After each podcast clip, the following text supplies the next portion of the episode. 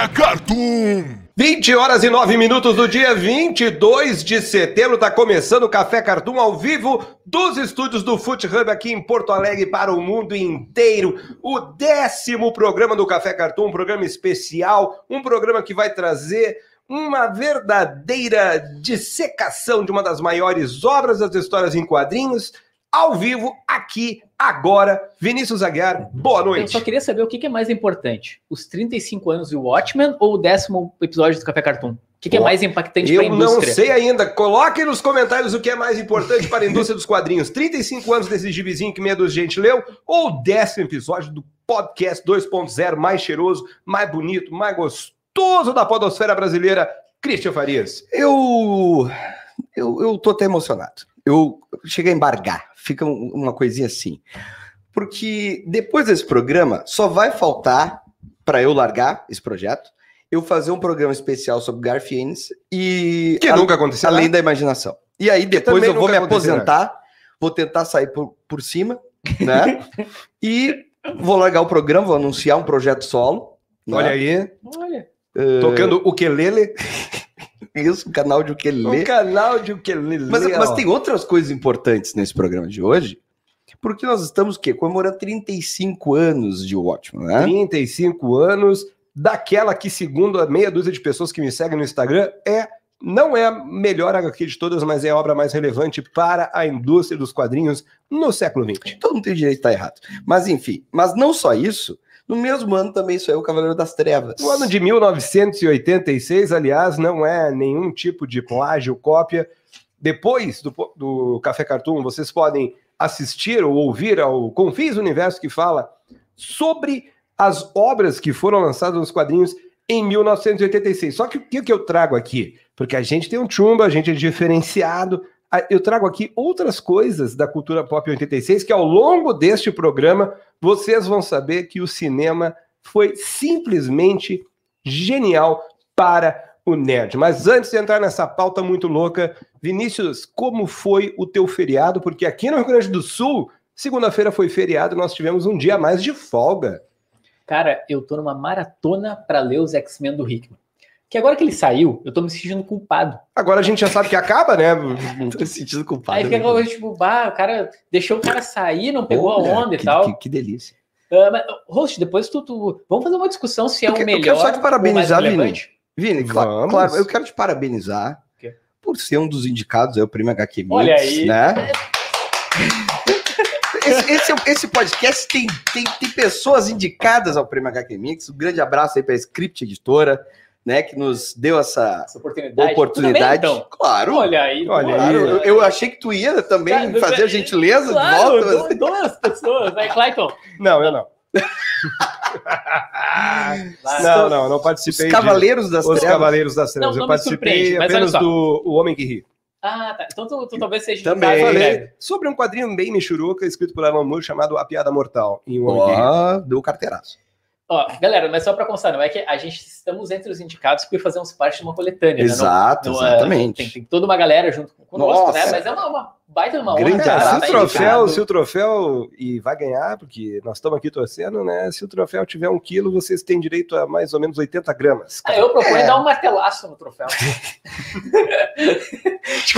Fazer, fazer uma foto, cada um ganha um quadro do troféu, né? É. E, e autografado, assim. Não, tranquilo. É. Isso. Ok. É isso aí. Ou tira, tira, uma, tira uma xerox e tatua. Exatamente. Fica bonito exatamente. também, fica interessante. Ah, Mas e esse é. feriado? Pikachu, o que, que É um feriado sensacional, até porque foi aniversário da minha mãe, então é um feriado. Um grande beijo pra ti, a salva de palmas. Beijo, mãe. Te amo. E, e é aquele feriado sensacional, né? Do da- dia 20 de setembro, muita gente chama o dia do gaúcho, né? Que a gente comemora uma guerra que a gente acha que ganhou, na verdade. Gaúcho é um bicho tão triste É. que comemora o início da guerra, porque se tiver que falar do final dela, a gente tem que admitir que a gente perdeu. É muito É, e bacana. ele comemora como se tivesse ganhado. Na Sim. verdade, ele acha que empatou, mas a realidade é que perdeu.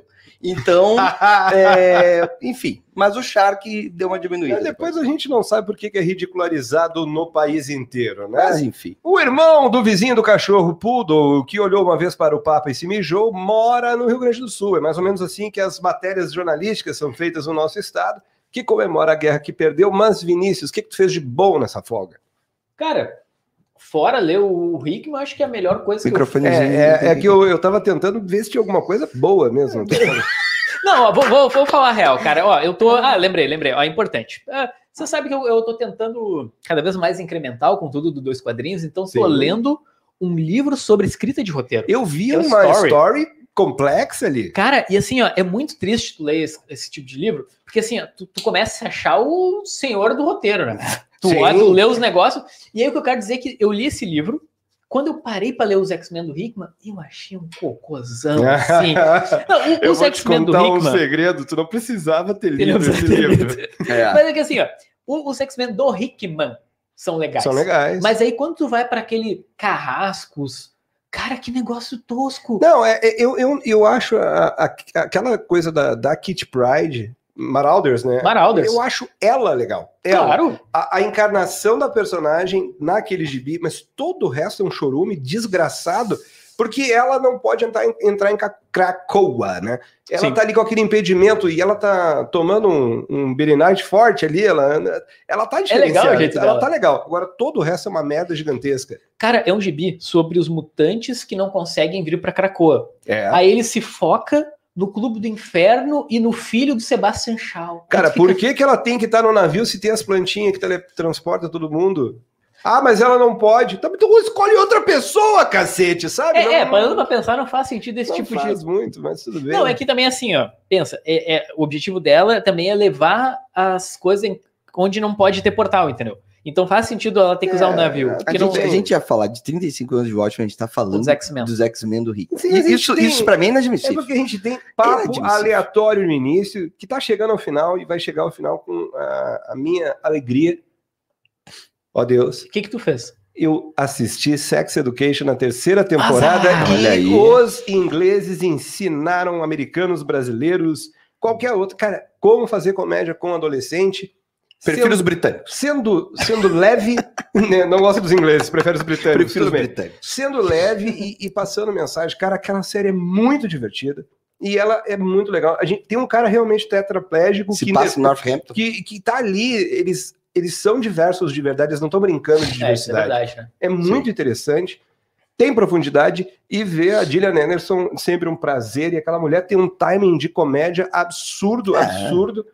E tem aquela coisa, cada temporada deixa uma mensagem, um cliffhanger mais interessante. E também assisti Mare of Easttown, que ganhou aí, deu M para Já Kate vai falar Winslet. coisa que ninguém Ah, se importa. Ah, não, medo. é, é só a, a série que ganhou M de melhor atriz, melhor ator coadjuvante, da HBO Max, que é a história de uma titia Assim, ó, de uma Clayton, Clayton, titia Clayton. policial nos Estados Deixa Unidos. explicar, cara. deixa eu te pro mundo, explicar. Vem pro mundo Vem real. cá, olha aqui, Vem ó. Se o M real. não é ganho por WandaVision, Watchmen não, ganhou. cara? Watchmen. Watchmen ganhou. Ganhou, Aí a gente ganhou. fala do M. Agora, se é uma série dessas. Ransom Rand É, Tats. Ah, para, Da- para. Você pode Ai, ver na plataforma Deus. Rand Tats. Tu tinha que estar aqui criticando que o WandaVision não ganhou.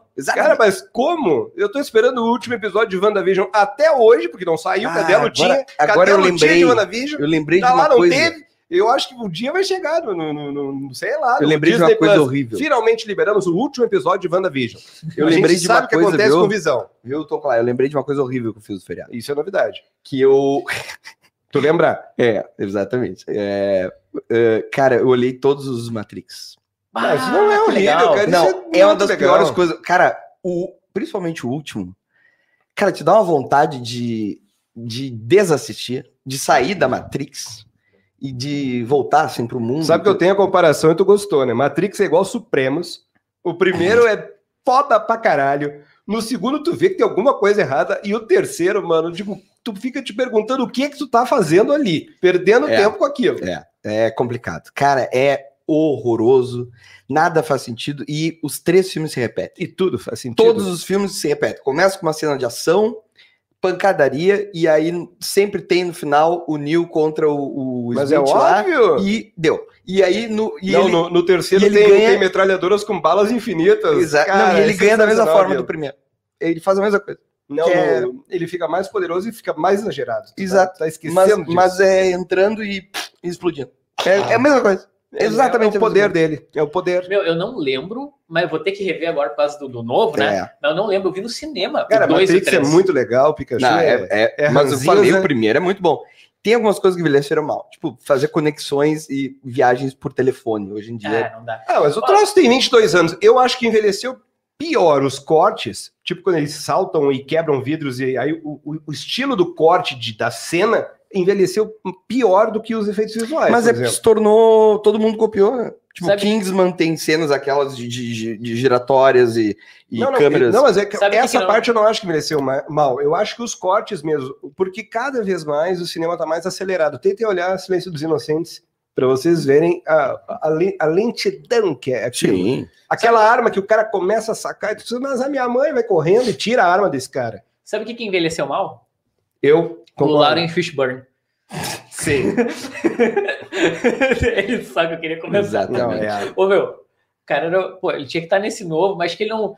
Ele era o Morpheus, era um personagem É, fantástico. cara, Vocês pô. lembram no segundo filme, ele em cima do caminhão lá? É. Não, é, é- é- ele segurava o óculos só com as ventas aqui. É, né? cara. Só com, as, na- com a napa dele ele segurava o óculos. Vamos falar do que, do que interessa. Antes eu quero dizer para Matheus Berica que a primeira mensagem que ele mandou errado em 10 programas foi essa. Não falem mal dos Supremos na minha É, presença. Matheus Birica, que é um grande. Um, Aproveitando que ele não está aqui entre nós, então a gente pode falar ele é quase um quarto membro do, do podcast. Eu só não posso falar isso por, por, por causas É, trabalhistas. mas eu já vou votar no estágio probatório dele contra só por ele gostar de Supremos inteiro.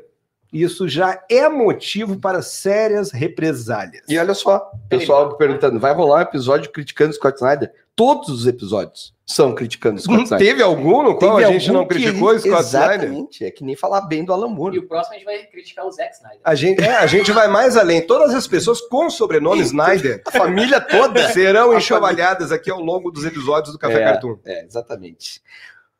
Vamos lá? Vamos lá. Vamos Vamos para a pauta, então, e nessa pauta, galera, a gente está iniciando a análise de uma obra que completa 35 anos e mudou a indústria dos quadrinhos. Mudou para melhor? Não sei. Mudou para pior? Também não sei. Mas ela em si é uma obra de qualidade inegável, escrita por um dos maiores quadrinistas vivos O e maior. desenhada por uma pessoa excelente que estava no auge. Tudo ali se encaixou: cor, desenho, arte final, roteiro. Aliás, o roteiro de Watchman ele é motivo de tese, de doutorado por tudo que é lado, é discussão de massa velha em boteco, mas o que importa é 35 anos de uma das obras que mudou a indústria nos anos 80. Ó, Vim, pessoal, bota o mic mais próximo da boca. Vinão, hum, Vi não. Vinão. queria trazer uma curiosidade, Vai, já que tu Vinão. tá, tu tá falando do, do roteiro, né, eh, Clayton? Vocês sabiam que é o roteiro da primeira edição de Watchmen tem 101 páginas para 22 páginas de quadrinho? Eu acredito. E ainda, vocês sabem que a minissérie para sair completa levou quatro anos? É, Esse exatamente. é um dos diferenciais de Alan Moore. Ele tem tempo para fazer as bagaças dele. Não, e uma grande pesquisa, né? E, e não só pesquisa, que depois eu vou fazer uma apresentaçãozinha aí, onde ele, cara, ele, ele mesmo fala que a, que a cultura, ela existe para ser contra a cultura, né? Para se criticar a própria cultura. E ele faz isso o tempo inteiro, e talvez essa seja uma das obras mais icônicas dentro dos quadrinhos, em que come, a galera começa a questionar a própria identidade do quadrinho, né? Com certeza. É, trazendo, obviamente, tipo assim, cara, eu estou lendo um quadrinho, onde tem um cara que lê um quadrinho, por exemplo, e, cara, e se a vida real, o que me cerca, o que, que eu tô olhando disso? O que, que eu tô vendo? Mas olha que Né? bonita. Meu Deus. Não, mas mas coisas muito maiores. Antes de partir para toda ver. essa odisseia cósmica que vai ser a tua análise sobre o Watchmen, eu quero explicar como é que vai rolar. Essa semana no Blockbuster a gente vai falar um pouco sobre o Alan Moore, a gente vai falar sobre processo criativo, a gente vai abordar o Watchmen, a gente vai falar sobre maneiras de como que a gente pode desfrutar, porque Alan Moore ele é uma cebola, tu tem várias camadas e todas elas têm um gostinho, então tu pode ler de várias formas, tu não precisa te sentir culpado lendo o Watchmen. E na semana que vem no Dois Quadrinhos, a gente muda um pouco o enfoque. A gente vai falar mais um pouco das repercussões na indústria. A gente vai falar de Uhum. spin-offs, de Before Watchmen, a gente vai falar de Doomsday Clock, a gente vai falar da série de Watchmen, porque a gente acredita que essa obra é tão importante, tão importante, e a gente tem medo que o Pikachu vai ficar falando sem parar, porque é uma obra do Alan Moore, que nós vamos dedicar dois episódios para analisar o Watchmen. Não vai ser uma análise quadro a quadro, o HQ Sem Roteiro já fez isso. Aliás, se vocês quiserem, como audição complementar, eu sugiro esse, esse podcast que é muito bacana numa galera do Nordeste. Mas vai ter PowerPoint. Mas vai ter PowerPoint. Vai ter. Isso aqui, graças ao Cosmo, não é a Lava Jato, mas vai ter PowerPoint. E Cara, uma, uma coisa legal, é, a gente faz o podcast tomando uma cervejinha, né? Sim. Isso, isso é, Aliás, me arrependo de não ter pego outra. fomenta muitas vezes a, a criatividade, fomenta o, a- né, o cara se solta um pouco mais. E uh, as reuniões de roteiro do Watchman era uma folha gigante, Alan Moore, Dave Gibbons, cada um numa, numa ponta, eles usando algumas coisas, né? Aí não, não, não precisamos Não especificar precisa estar falando. né? E rabiscando, botando ideias e não sei o quê. Bah, o que, que tu acha disso? Inclusive, tem, ah, tem boas coisas que muita gente acha que são geniais, que, o, que acham que o Alan Moore criou, Não. mas que o David Gibbons eh, instaurou, por exemplo, o próprio estilo de desenho que era para emular o da, da época lá do. do, eh, principalmente do Dítico e tal, que criou o Mr. A, depois eu vou falar um pouquinho sobre isso. E, e, cara, Criou o quê? Mr. A, Mr. A. que é que também é, é similar ao questão que tem a ver com o Rorschach. E aí tudo isso tem a ver com o lance do Gibbons. Ele, ele que, que dava várias ideias, o lance da simetria, ah, de, de, de cores. Depois eu vou explicar um pouquinho melhor. Cara, e, e uma coisa antes de passar para o Vini, do, dois apontamentos sobre o, o Alan Moore que é interessante. Um pouco desse processo criativo louco é que ele faz parte de uma geração de ingleses que vivenciou um fenômeno chamado Art Labs, que eram grandes locais onde pessoas das mais diferentes formas de manifestações culturais se reuniam. Aí tu tinha o, o, o carinha da, da escultura, o carinha da música, o carinha da dança, o roteirista de quadrinhos, o, o cara de cinema, e esses locais basicamente serviu para muita troca de ideia, consumo de drogas e álcool e produção intelectual nas mais variadas formas. Isso permite ao Alan Moore também uh, aprender desde muito cedo duas coisas. Primeiro, tretar por aquilo que ele quer, porque ele faz isso melhor que ninguém na indústria. E o segundo é escolher bons parceiros. Porque o cara é um gênio, o cara é um gênio. É meu autor favorito? É. Mas muito, muito do que ele fez se baseia nas escolhas acertadas, sejam dele ou sejam das circunstâncias, de grandes parceiros. E isso a gente não pode negar, que o queridíssimo Dave Gibbons, ele é fundamental para que o Watchmen funcione como obra. Mas eu quero dizer o seguinte, assim, pra gente, eu acho que pra gente falar de Watchmen, a gente tem que começar pelas raízes do Watchmen, que é Miracle Man. Porque assim, ó, Sim, com eu, eu, eu fiz essa pauta uh, há, há algum tempo, na verdade há uns anos, Vini, E me trouxe perdoa, ela de só, volta. só para dar uma ideia dos Art Labs, David Bowie é cria dos Art Labs. Ah, Eu tinha que dizer legal. isso, desculpa, perdoa te Não, interromper. então, o que eu queria dizer é o seguinte: uh, o, o Miracle Man, ele sai muitos anos antes do Watchmen, e é engraçado de ver que, assim, no Miracle Man a gente tem essa desconstrução do Watchmen. É, cara, é isso. É um super-herói levado a sério, mundo real, consequências que. o- quais as consequências que um super-herói pode trazer? E ainda, a moralidade, né? Que é uma coisa que não era questionada no quadrinho norte-americano mainstream, né? Tipo. é, As falhas, esses- né? As falhas, esses caras são pessoas. E se eles forem pessoas ruins? Uhum. Isso foi trabalhado em Miracle Man. Mas se tu vai ver qualquer documentário sobre o Watchmen, entrevista, é todo mundo, não, começou nos Estados Unidos. Tudo bem, o Watchmen sim, foi o que causou mais barulho. Mas o, o Moore já tinha feito isso muito tempo antes. Claro, com certeza. Isso é, é legal E ele continua fazendo, né? Depois, é, é, tipo, Monstro do Pântano tem isso. Tem a desconstrução do status quo. Ele é o cara que chega e sempre muda alguma coisa, né? É, o, o próprio Supremo que ele faz, que é uma desconstrução ali do, do- uma homenagem ao, ao Superman e tal. Cara, depois ele começou a, a- a repetir isso. E É, virou. é, Vamos, vamos lá, se o Morrison é o cara que tá sempre quebrando a quarta parede, o Moore é o cara que tá sempre virando as coisas do avesso. Inclusive, ele também Sim. quebrou a quarta parede. Porque tem um encontro do Alan Moore com o Monstro do Pântano. E aí depois veio o nosso Grant Morrison fazer o, o encontro dele. E, com- mas, e isso daí já existia muito antes, até porque quarta parede remete do teatro, os dois não eram nem nascidos, e não é esse tipo de discussão Citou que nos traz aqui hoje. Citou Brett. E mete aí. Mete aí o teu PPT e vamos começar a dissecar isso. Meu Enquanto tu Deus do prepara o teu PPT, Vini, larga mais duas ou três curiosidades sobre o Watchmen. Não, a outra que eu tenho que trazer é que, pelo menos eu não sei se isso já foi atualizado, tá? Mas foi a única graphic novel a ganhar Hugo Awards em, 80, eh, em 88, né? O prêmio de, maior prêmio de ficção científica, né? E ele também apareceu na revista Time em 2005 como as 100 obras essenciais da língua inglesa. Cara, vocês têm noção o que, que é isso? Muita coisa. O, o mais doido é que, assim, ó, pra quem é fã de quadrinhos, né? A gente gosta de Watchmen, todo mundo, mas eu tava conversando com uma. Eu tava lá no. Tava no colégio e tal, ali, dando, ah, dando aula, normal, né? E nisso a professora de português, de alguns anos atrás, veio falar comigo assim: ah, tu gosta de quadrinho, é? Eu, ah, não, gosto bastante. Bah, eu já pensei que ela ia vir me zoar, sei lá, me diminuir, né? Você sabe que eu gosto de um quadrinho. Eu, qual? É um quadrinho que eu estudei na faculdade. A professora me mandou estudar. É o Watchmen. Olha aí! Cara, a minha cabeça, eu, eita, então quer dizer que o negócio E a- extrapola. E a Extrapola. senhora é casada, professora? Perguntou assim pra ela? Não. Não, e, e isso é o mais genial, por quê? Porque ela é uma obra que eu sempre fal- falo que é uma obra que, ele, que os dois fizeram para não ser adaptada de forma alguma perfeitamente. Por quê? Porque os apêndices, como, como eles criaram aquele universo, os apêndices mostram muito do que foi o passado que a gente não sabe. Porque é, foram personagens comprados né, eh, pela DC, da, da Charlton Comics, e eles não usaram aqueles personagens, fizeram personagens semelhantes. E Tá, só que Na- esses no caso, a. DC tinha adquirido a Charlton Comics. Exato. Existiam personagens como o Questão, Uhum. o Pacificador, o Besouro Azul e etc e tal. Eu não vou me lembrar de todos O agora. pacificador é o comediante. O, o que a gente Exato. tá vendo no Esquadrão Su- o Suicida é o comediante. É. Exatamente. E a partir da impossibilidade, só porque pode ter uma- alguém que não leu o Watchman ainda aí pelo preço proibitivo que está hoje em Tá, dia, vamos ser claro. sinceros. E a partir da impossibilidade de usar essa propriedade intelectual da Charlton, Não, que a pera, pera, pera. cortou, Impossibilidade, porque eles olharam e pensaram: não, a gente, a gente acabou de comprar um negócio, nós É. não vamos afundar. a partir de então deram liberdade para o Moore fazer, criar coisas semelhantes.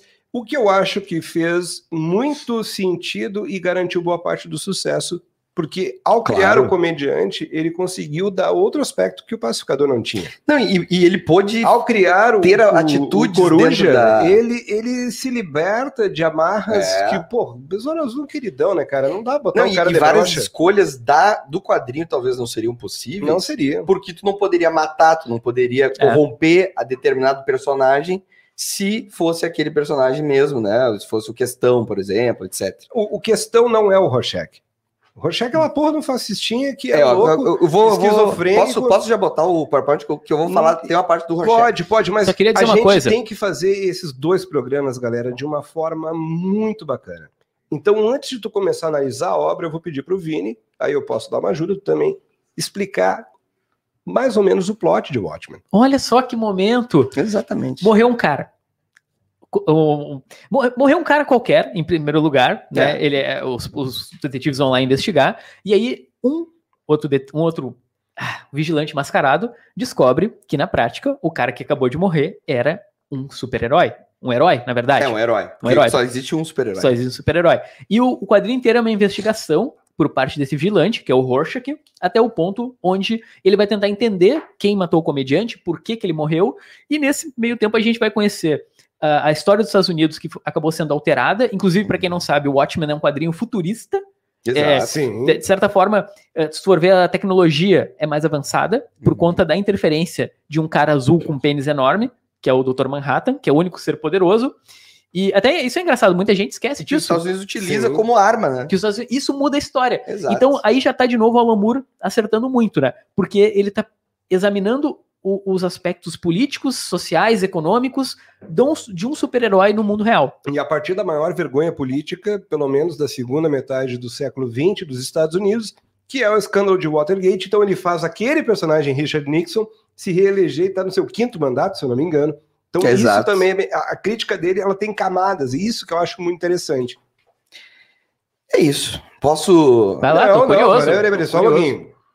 A investigação prossegue, a gente descobre... Quer contar o final? Não, a A gente, gente, vai descobre fazer que nem os programas que a gente criticou. que esses caras todos eles tinham passado em comum, eles fizeram parte de um, um grupo de vigilantes, que eram os Minutemen. Esses Minutemen tiveram aí duas formações no mínimo, e esses caras, por um determinado motivo, que a gente vai ter que ler o gibi, eles foram proibidos de atuar enquanto, Ah, bom ponto. enquanto vigilantes. Então, fica só esse Rorschach, que ele é louco, é pouco para dizer, né? Uns outros vão ganhar dinheiro com merchandising, uns outros, sei lá, cara. Os caras vão fazer as coisas mais diversas possíveis e imagináveis. E este ser super poderoso, ele simplesmente cansa da humanidade e vai curtir uma onda pelada em Marte. Exatamente. E depois nós temos o, o final que nós No não final, que é sensacional. Ah, é um negócio que é incrível. Bom, eu vou, vou começar aqui a compartilhar. Eu tô muito curioso, cara. Vai, o que, o que É Compartilhar o, é o tela. TCC Vamos dele, né, mano? Vamos lá. O TCC de Pikachu compartilhado. Ó, eu mandei bem na e a última, hein? partir de agora, tu tem Vamos uma ver, obrigação de todo mundo que tá no Spotify conseguir acompanhar esse teu PPT, Pikachu. Ah, meu Deus do céu. Peraí, calma. Aliás, Meu vamos lá. Deus. Começa Vamos com lá. signos culturais. Decifrando o Watchmen é a apresentação. Por favor, Christian Farias, você tem 20 minutos na 20 banca. minutos. É, bom, galera, seguinte, nós vamos falar de signos, que, que nada mais são do que junções de alegorias que o Alan Moore Aquário. Também. Olha Eu sou peixes. Eu tô dentro de vocês, galera. que momento. Ui, Desculpa, aí, gente. Tá, tá, beleza. É, são signos culturais, então ele junta. Por que, que eu vou falar sobre isso? Ele junta uma gama de coisas que não é só um quadrinho. Por isso que a- a- a- o Vini falou, não é só um quadrinho. É literatura, é, é, é algo que transcende, que vai para filosofia, enfim. A gente tem, a gente não pode esquecer que a história tem a ver também com o Contos do Cargueiro Negro. E muita gente não entende o Contos do Cargueiro Negro. E o que são os contos do Cargueiro Negro? Então, é, basicamente, resumidamente, tem um cara que ele é, ele é deixado numa ilha lá, chega um, um navio, mata todos os amigos dele e tal, ele fica lá sozinho. E ele, para se vingar, porque ele acha que é, esse navio tá indo para a cidade dele para matar a família dele, né?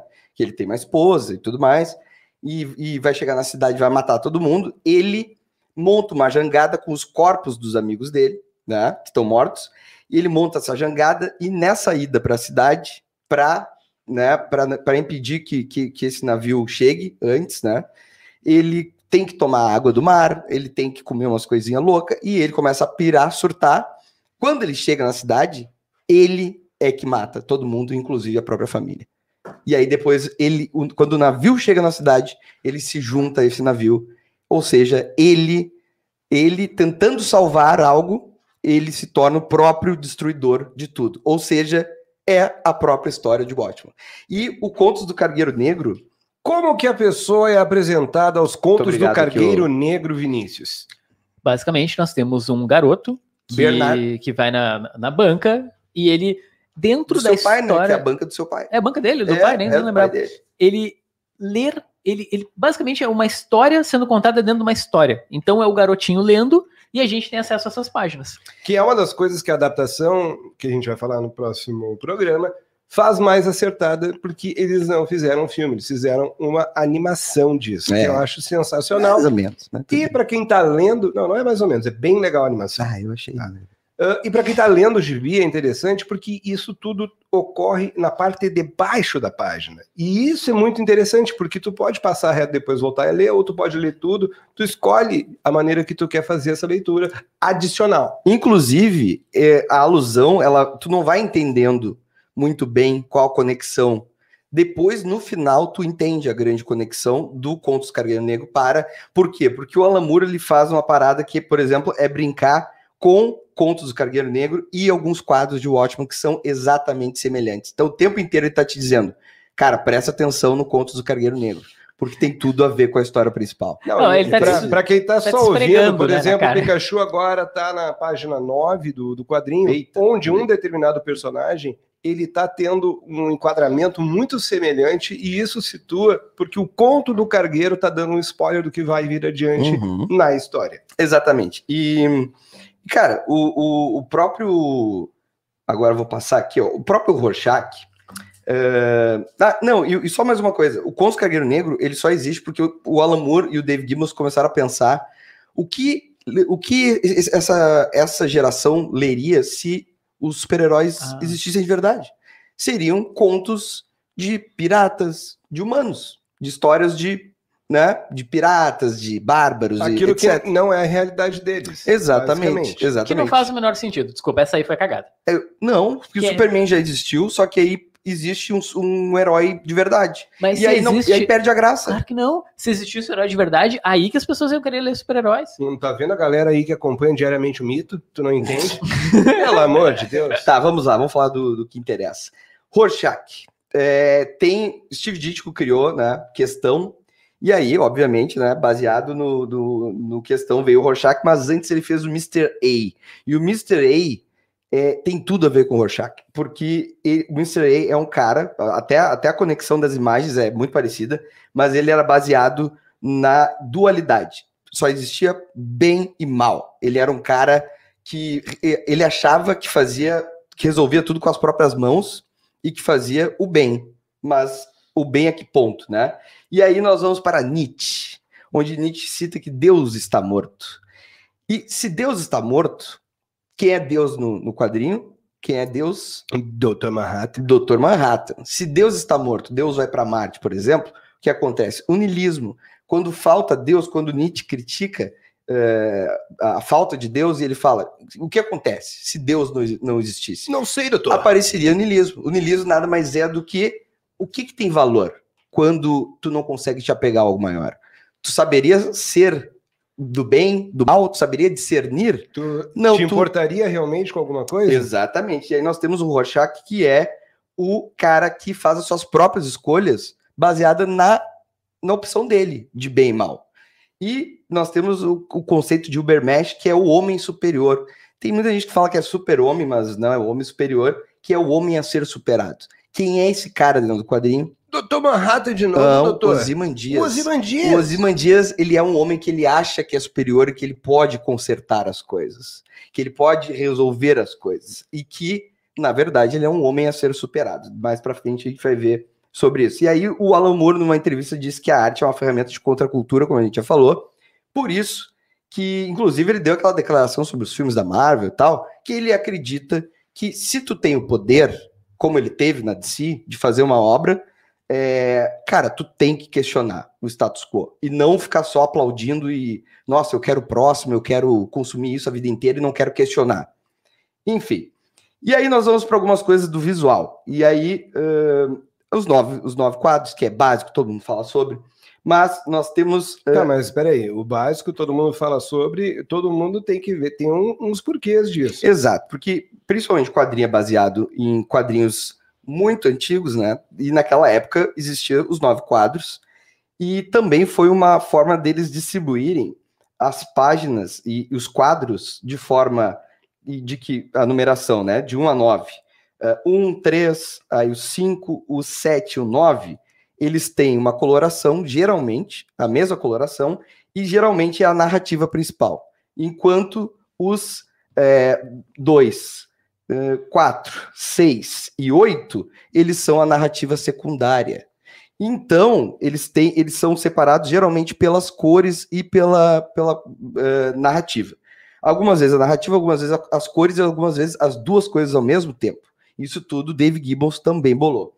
Mas Tá, e, e tem a o origem, formato- tem a origem dessa separação desse grid em 9, que é simplesmente a proporção áurea da fotografia numa Também. posição vertical. Eles E não tem outra inventaram coisa. nada, eles reaproveitaram algo que tá na tua câmera quando tu vai gravar teu vídeo, que tá na minha. Uhum, Mas tem, tem um ponto aí também, que é o lance do... Os nove quadros, eles têm várias funções. Sim, né? claro. Uma delas é controlar o ritmo narrativo, Uhum. e a outra também é fixar que geralmente certos eventos têm o mesmo valor, o mesmo tamanho. Isso causa uma estranheza pra ti. Né? Por que, que esse evento tem o mesmo? Por que, que um cara conversando é a mesma coisa com um soco? Claro que eles não obedecem 100% isso. Às vezes ele abre para É, dois, três, Exato. enfim. Mas Mas também serve para controlar o. Mas mesmo, importâncias. mesmo não tendo nove quadros na página, e a- se mantém a mesma proporção, a Sim. mesma divisão. Tu sabe que aquela primeira parte ali tem um só, mas ali teriam três. E ele não altera no resto. E agora, agora vem a grande questão. Como eu falei, a narrativa principal é essa, né? Vocês, quem está ouvindo, Sim. é um, um formato que eu vou falar agora e vou mostrar. E a narrativa secundária é diferenciada, o que forma com a- que a narrativa principal é um X, ou seja, todos os principais elementos de Watchman Foram São escritos por falhos. Batista. não são falhos, Não? todos Ah, tá. são falhos. O que é principal sempre é falho. E o que é secundário é o correto, ou seja, tenta ser o correto. E nós temos ali o secundário como ser o, como o Dr. Manhattan, tentando né, ser um ser superior, mas falhando miseravelmente, e aqueles os heróis que, na verdade, são falhos, né? E que são a, a trama principal. E a bola sempre foi, né? O E- círculo e, sempre e foi não o, confundir isso com bom ou mal, né? Exato, e aí nós temos o círculo como aquela questão de, né, o círculo é o correto e o X sendo o errado. E aí tem ali, ó, as condições de, de cor, por exemplo, ó. Ah, o vermelho tá no X, né, e nós temos ali o azul na, nas, outras, é, nas outras posições. Tem a grande questão da- das capas, as capas começam sempre com um close. O, o primeiro, o primeiro, ah, a primeira imagem do quadrinho já é a capa, porque é sempre um close do que abre o próprio quadrinho. Sempre, sempre. Então, é, isso também é Só uma bacana. curiosidade, que é legal de dizer também, foi uma sacada legal do, do Watchman. Reparem que o título do quadrinho, ele não tá em cima. Ele tá à esquerda e ele tá, vamos dizer assim, uma visão, na, na- na- como é que se diz? Na, na- Ele, é Na lido, de, horizontal. ele é lido da, Na ver- de na baixo para cima Na vertical. na na vertical. vertical. Na vertical. Qual foi a sacada disso? Quando tu tá numa comic shop comprando quadrinhos, Uhum, tu vai conseguir ler o nome de Watchmen com as revistas uma do lado da outra. Claro. Então fica mais fácil de tu, de tu alcançar. Boa, boa, né? É muito bom. E é, que nem eu falei até no- nos, nos Reels lá do nosso Instagram, cara, o bottom do, ah, do, do comediante com aquele sanguinho nada mais é do que também uma alusão ao relógio do Apocalipse, que nós vamos falar um pouquinho mais no próximo programa, no, no Dois Quadrinhos. Exatamente, e esse relógio do Apocalipse aí é uma, é uma, digamos, referência a quanto tempo faltaria para o mundo entrar numa guerra Exato. nuclear, e isso é vida real. Aparece isso no não quadrinho é também. invenção Sim, de Alan exato. Moore, e tampouco é uma música de heavy metal. Isso realmente é algo que existiu no nosso mundo, na nossa Terra, se é que a gente vive na Terra e não na Matrix. E aí nós temos a grande edição da simetria, né? Que ela começa. a- o primeiro quadro e o último é, são praticamente iguais. E aí nós temos as simetrias. Ó, o penúltimo e o antepenúltimo. Quer dizer, o, prime- o segundo e o antepenúltimo. O terceiro e o. E o enfim, é, e, assim, e assim sucessivamente até chegar no meio da edição, onde nós temos o Alan Moore nos gritando e falando: vocês são idiotas, vocês não entenderam que eu estou apontando dos dois lados para o grande mandante de tudo. Quem está no É centro. uma, uma- uma pequena justiça, não é só o Alan Moore, né? O Gibbons e o Ah, Moore. sim, é, vocês entenderam. Pelo Mas eu sempre de vou falar Alan Moore. É, o Alan Moore gritando: vejam quem está no centro de tudo, quem está no centro de todo o plano, de toda a história. E aí nós temos um quadro, né, que, cara, é, é inacreditável, né? E mesmo assim mantém a proporção, e fora ela, ela, ela mesmo sendo alterada, ela está ali. É o que Exatamente. seria aqui ah, o equivalente a uma, Espelhado, spla- né? uma splash page. Né? É, o equivalente a uma espelhado. splash page, mas ela mantém a proporção dos nove quadros. Se vocês perceberem, um pouco assimétrico, mas ela tem a mesma característica. Exatamente. E aí nós vamos falar, terminando aí eh, o nosso. Né? Só, só aquela questão da simetria, ah, o Moore repete isso em outras obras. Se vocês Sim. correm aí, peguem, corram, perdão. Prometia. Não, Também. peguem, peguem a Piada Mortal e vejam qual é o primeiro e Ah, o último quadro é, de A Piada é. Mortal. Ele faz isso diversas vezes. Ele é uma pessoa que não tem problema em repetir desde que ele não esteja fazendo dos outros, que ele esteja fazendo dele. Exatamente. E aí nós temos a figura do Ozymandias e do Ubermatch, que é o homem superior, aquele homem que acha que, né, que é, ele é aquele cara a ser superado. Meu Deus, eu passando. Já passou Já, direto para pornografia. Mas aí, aí, aí, né, obviamente, nós temos novamente Nietzsche, que é aquele cara que ele acha que tem o poder de, né, de consertar as coisas, mas na verdade ele acaba por destruir as coisas, tentando ser algo superior. A gente vê muito isso, né? Inclusive no- na, Na política. na política, exatamente. É, e aí, por final, nós temos então Ozymandias, né? É, Nietzsche, e nós temos ele foi esperado por algo maior? Sim, Sim, por era uma, bem grande. era, era bem grande. Ele achou, ele, ele obviamente, né, tem um spoiler, mas enfim, eu preciso falar disso. É, uma grande contestação, as pessoas falam, mas por que, que existe essa octopus, né? Que é uma. Nada mais é do que um polvo gigante, não, não é uma bomba atômica nem nada. Não, tem um polvo gigante com um olho que é, tem ali um, um, né, o pessoal chama carinhosamente de octopus, né? Então, se você não sabe o que é pussy, procure aí no, no. É, mas enfim, ah, cara, por que que tem isso? Porque é uma grande risada do Moore e do Gibbons em relação ao homem superior. O homem foi superado. Você achou que você estava sendo o grande, né? Que você era maior do que tudo.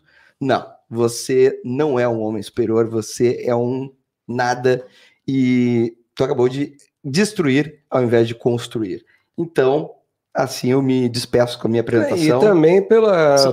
total tesão que o Alan Moore tem em mexer com paradas Lovecraftianas e ele, sempre que pode, ele bota uma paradinha que lembra aí Claro. os tentáculos de monstros de H.P. Lovecraft. Vinícius. Só uma coisa, é que tem, isso, tem a ver com isso. Eu só queria dizer, em primeiro lugar, que o Christian não é só um alcoólatra.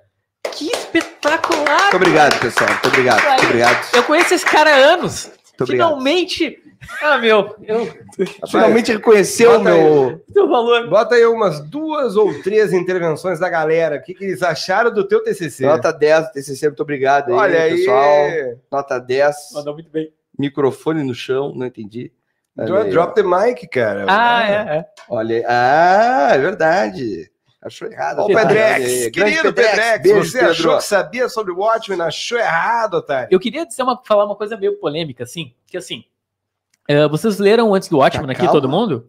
Todo mundo leu antes do Watchmen? Não, eu nunca Sim. li e não lerei. Sim. Sério? Nunca li e não Caraca. lerei. Eu li. Não, tá, então, o, tem uma edição do Ozymandias, né, que ela é escrita pelo Len Wein, que é o editor de Watchmen. E vocês já viram, com certeza, o Alan Moore várias vezes comentando que não existe prelúdio de Mob Dick, por exemplo. Não existe um Mob Dick 2. Só o Moriarty aqui me tirando pra trouxa. Só usa inteligência quando o assunto é importante.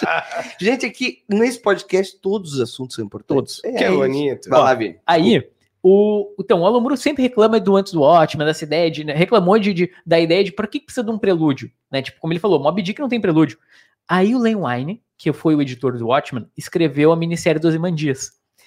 E vocês sabiam que o final do Watchmen é inspirado numa série de TV?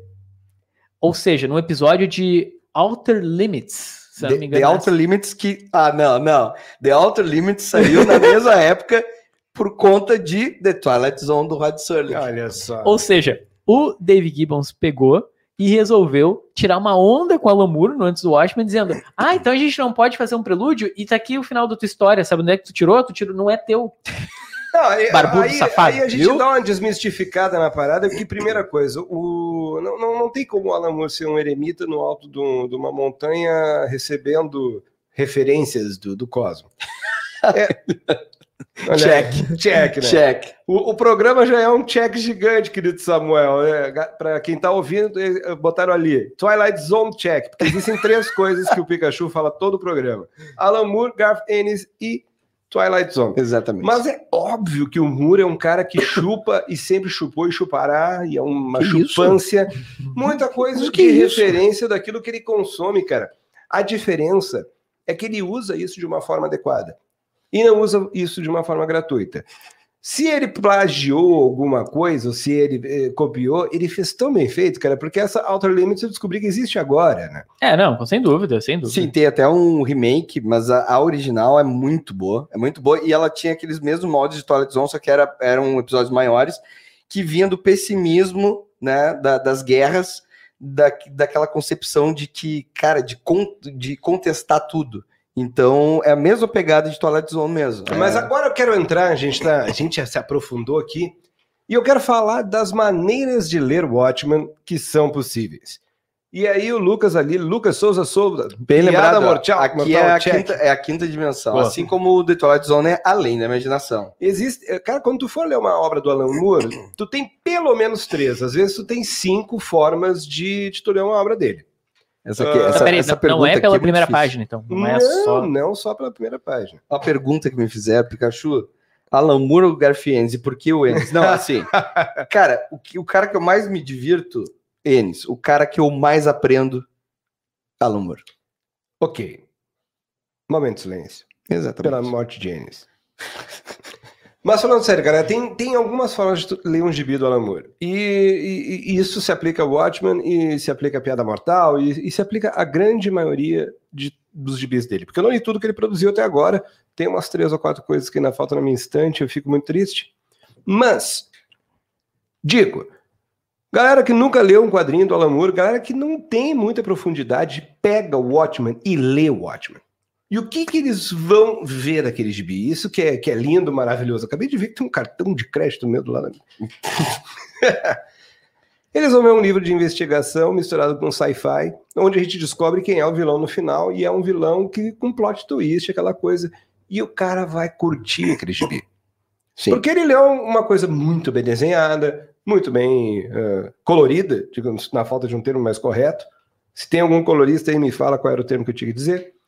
Uma coisa muito bem escrita. Bom, esse cara, ele tem ah, conhecimento massa velha de HQ. Ele vai ler o Watchman.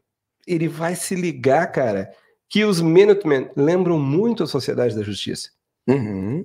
Ele vai perceber que o Rorschach parece o Visão, ele vai começar a ver algumas referências. Inclusive, o, o, o próprio Alan Moore fala que ele, a ideia do Rorschach é totalmente baseada no Batman, porque ele, ele pensou que ele, ele e, obviamente, o Dave Gibbons, eles conversaram. Se o Batman existisse, ele seria um imbecil, um completo idiota que botaria uma roupa e sairia na rua batendo em pessoas desfavorecidas e achando que tá fazendo o que ele acha que é certo, mas é um cara totalmente psicopata, com problemas seríssimos, que não se trata, mas que desconta na violência e achando que é um herói, na verdade, ao invés de fazer uma terapia. Não, A, e- a única diferença entre ele e o Batman é que o Batman toma banho. É, é isso aí. E o Batman é rico e bonito. Eu só queria dizer o seguinte, cara, gente. assim, ó, esse lance da. É, é muito irônico. Tu- Tudo, tudo em Watchmen é muito irônico, porque, digo assim, na situação que ele foi feito. Porque o plano do Alan Moore era fazer uma denúncia dos super-heróis. Uhum. Por que, que ele coloca a Sociedade da Justiça fake ali, que são os Minutemen? Pra mostrar, olha só, os heróis são assim, eles vão evoluir pra uma coisa que não faz sentido, que é ruim, que no mundo real não seria legal.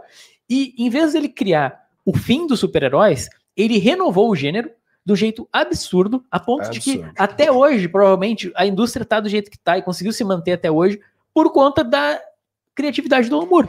Não, e, e essa, e só para fechar essa questão da criatividade, eh, tinha mais duas camadas.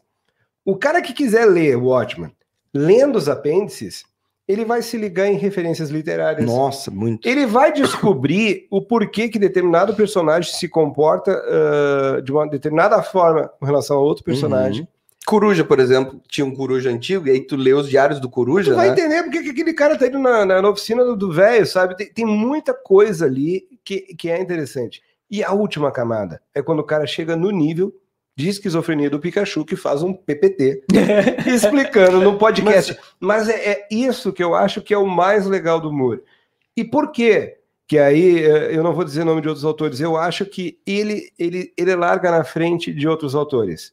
Porque até o cara que não tem o conhecimento, não é fã, não é totalmente alucinado, consegue tirar da leitura de um quadrinho do Alan Moore, principalmente um quadrinho da qualidade de Watchmen, alguma coisa. Enquanto outros autores precisam, tu- cara, tu tem que ter uma especialização lato senso para estar lendo o gibi do cara, sabe?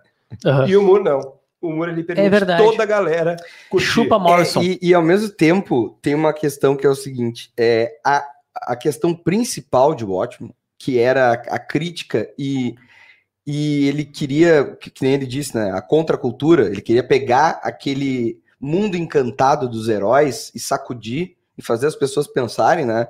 Mas pensarem no mundo real, não pensarem, tipo, nossa, isso é incrível. Que Vamos imitar é, que Vamos imitar todas as obras, agora vão ser assim, todas as obras vão ter heróis contestados, heróis que têm falhas, não sei o quê.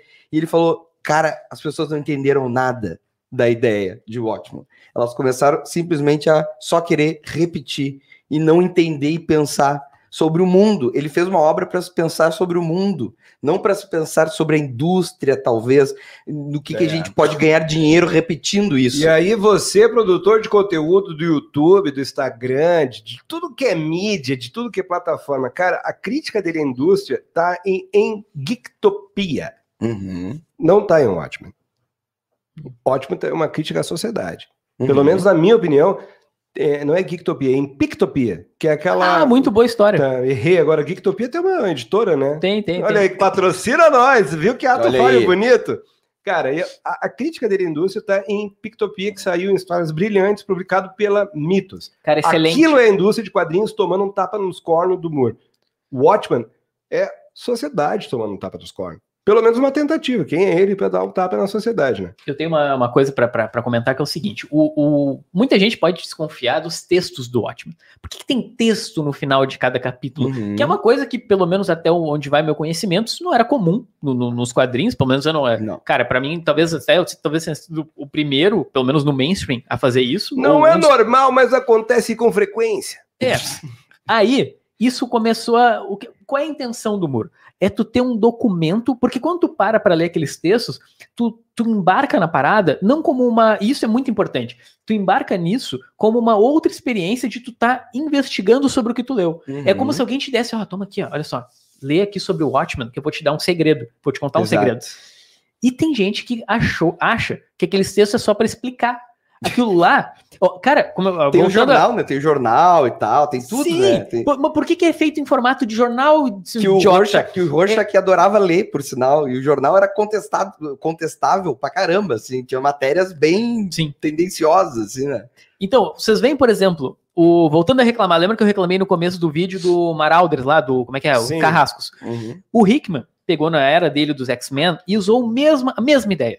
Ele coloca textos, que aqueles textos não são textos explicativos simplesmente, são ele cria ficcionalmente um gráfico, um texto, uma carta, um jornal, etc. Aí ele, vai os ele dá spoiler sem tu te ligar, ele gera novas dúvidas. Sim, Ele abre imagem para questionamentos e, e ele, ele responde coisas que estão perdidas lá. Tu passou lotado por aquela página, mas lá naquele apêndice faz a remissão. É muito legal, cara. E aí os caras vão pegar o tal do. Esse, mesmo recurso com a Lamuros em Watchman. Os caras vão tentar replicar porque o Hickman tá fazendo e fazer um texto te explicando as coisas.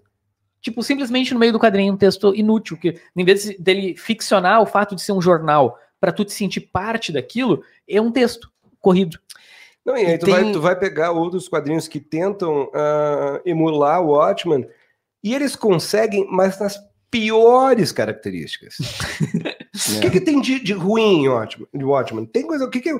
Pô, cara, eu não ia querer viver naquele mundo que é uma bad. Aí tem um monte de quadrinho que é um mundo que é uma bad. Uhum. Eu não ia querer viver num mundo onde as pessoas são amorais ou são Os pragma- heróis são os babacas. ou- não, ou são pragmáticas, porque é o seguinte, a maioria das imitações eh, corruptelas de Watchmen sequer dá profundidade pro personagem ser um Exato. babaca. É, Não, ele é só uma pessoa sem sentido algum na vida. É. Dá porrada nos outros, desconfia de tudo, ah, é ambicioso. Tipo, toda vez que ele vai pegar alguma coisa, é como se tivesse só raspando a casquinha, sabe? Só não, não tem a, a É. profundidade de um pires. E, não, e, e- voltando a só a falar, eh, por exemplo, o Rorschach, tem muita gente que se identifica. Eu, vi, eu vejo muita gente que É. adora, se identifica, cita Rorschach.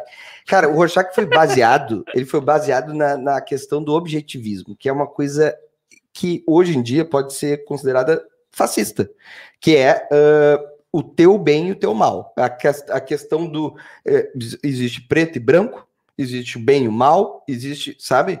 E essas escolhas, tanto que a máscara, né, é- ela é branca e preta, né? E, cara, o, o- sempre as escolhas dele é baseado naquilo que ele acha. Sim, mas, Que aí, é- mas aí que tá. É isso que tu tá a falando. visão dele das mulheres. a visão dele do mundo e da vida é uma visão errada e é assim, uma visão fascista. Sim, exato. E mas assim, dizendo como ele trata as ter, mulheres. as poderia mulheres- ter o objetivista com uma visão política e de, de mundo totalmente antagônica dele. Uhum. E aí o cara seria o desconstruidox, Dex total, tá ligado? Todos nós vamos matar todo mundo. Ia ser um troço mais ou menos assim. Mas não, Não, e, o- e o o, Rorschach, ele é fascistinha, mano. Claro, não, e é, e é sensacional que tem uma entrevista do Alan Moore que ele falou, cara, é, na primeira edição, quando a gente tava escrevendo a primeira edição, eu e o Gibbon a gente se olhou e falou: esse é o cara que é certo que ele vai morrer no final. Porque ele merece morrer.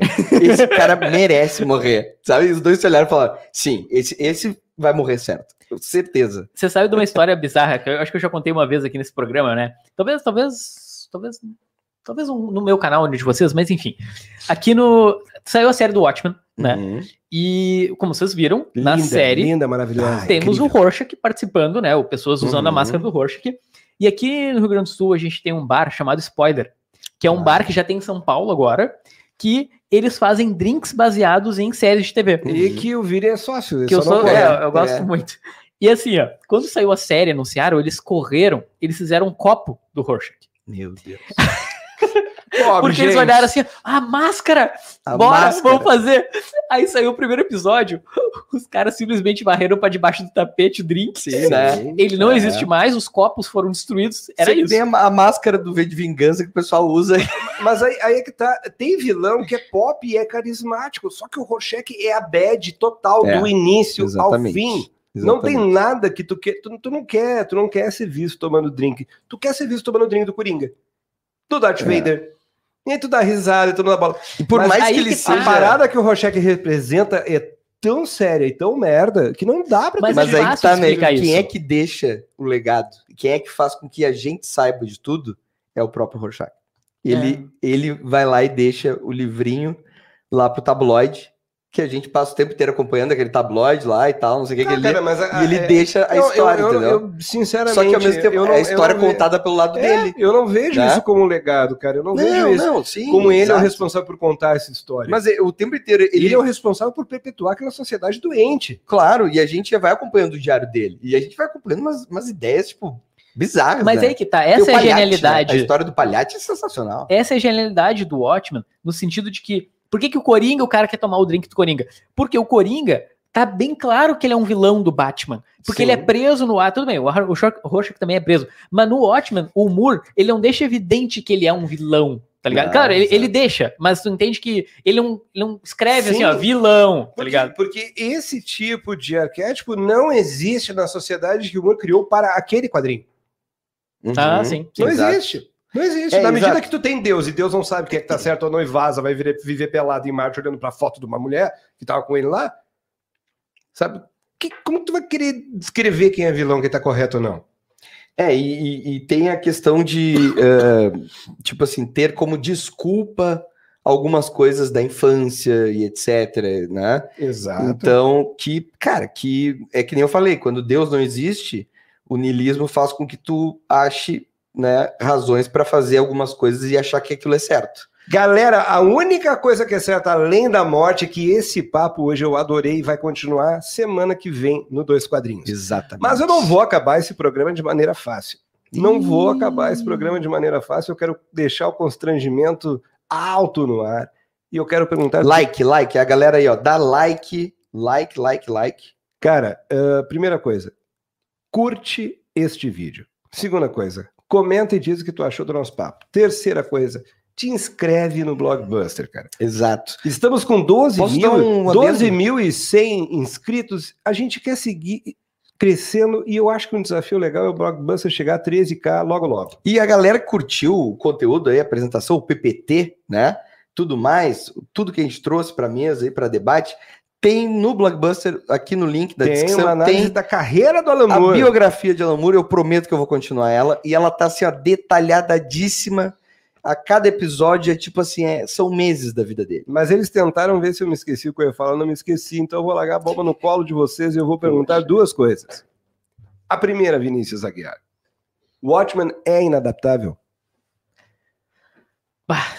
Eu acho que ele é. Cara, é que assim, como, como vocês estavam dizendo, né? É, o Christian tava falando, né? A linguagem de quadrinhos é diferente da linguagem do cinema, porque tu não tem como. Quer dizer, tu até tem, mas não funciona tu ter nove quadros simultaneamente no cinema para mostrar alguma coisa. mesma forma que tu não lê simultaneamente no quadrinho. Mas é que, é que é, é tão particular e usa tão bem a linguagem que é do quadrinho que não tem como. É que assim, eu acho frescura dizer que ah, é inadaptável. Não tem como. Não, não mexe que não tem como adaptar. Não, não vai ficar igual. Porque, porque a linguagem. Mas o resto dá Até pra porque se adaptar. fosse para fazer igual, não fazia. É, é. Concorda com...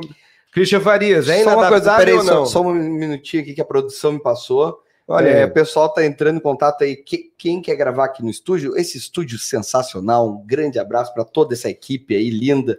Romano Gui, o Diogão. do Foot Hub. exatamente que, que, né, que faz esse, esse programa conosco aí, que abre as portas pra gente. Querem eh, gravar aqui no, no estúdio? Arroba FootHubBR no Instagram. E, né, lá vai ter todas as. Manda um direct, conversa com o Diogão, conversa com a galera. Dá para até né, xingar o Diogão, às vezes eu xingo ele também, brinco, me rio. É, é um Diogão grande, cara. Abriu o coração e as portas do Foot Hub pra gente. Então, um grande abraço também para essa equipe linda aí. Aê! E eu tô tentando fugir da. É, é. Tu tá- eu não, Não, vou não. acabar essa chonga aqui, cara. É inadaptável ou é adaptável? Inadaptável. Completamente inadaptável. Completa. Ah, Ok. tá louco. Não, não.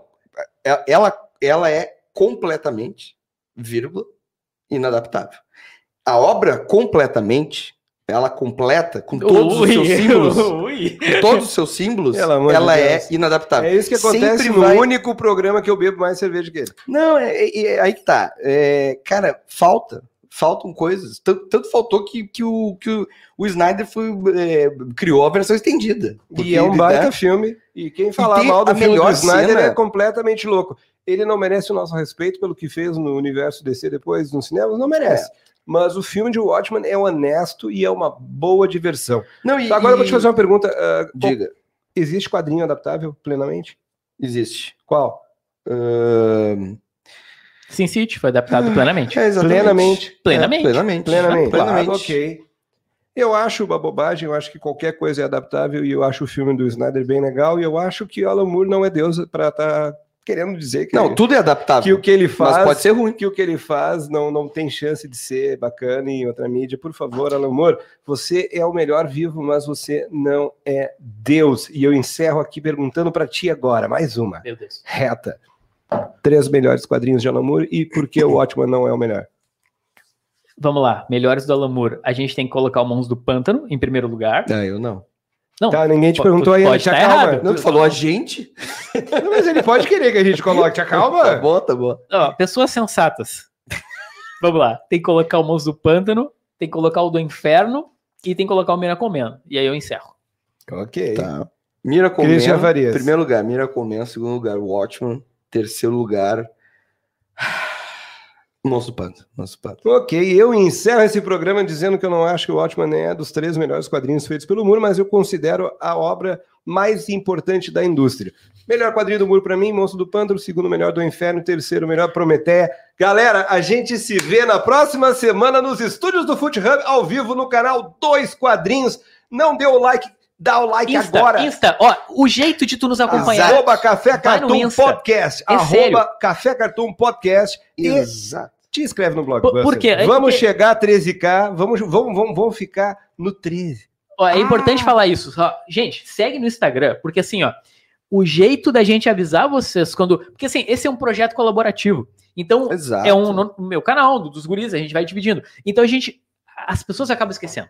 É. Ah, Acaba. mas é em qual canal? Quando é que vai ser? Enfim, o Não, YouTube não avisa. E outra, ô Vini, a gente tá sempre lá interagindo com a galera e, e vocês podem, a gente abre ah, caixinha lá e vocês podem mandar pauta, a gente vai ouvir. O pessoal tá pedindo muito que a gente faça o Rebirth, porque a gente fez o nosso 52, a gente vai fazer. Estão pedindo para pediram para a gente fazer Doomsday Clock, então por isso que a gente está dividindo em duas partes, porque o próximo programa vai ter Doomsday Clock, vai ter A Before série Watch, Watchman vai, vai ter ter Before tudo. Watchman. Rorschach. Rorschach, Rorschach. vai ter tudo que a galera, a galera tá pedindo, a gente tá ouvindo, mas sigam a gente lá, né? Sigam o Foot BR e um grande É abraço. isso aí, até Que quarta que vem, quarta que vem vai ter Café Cartinder. E se a gente ficar mais dois minutos aqui, tem que pagar mais uma hora de estúdio, galera. Beijo, boa noite, um forte abraço! Uh! Viva Amor!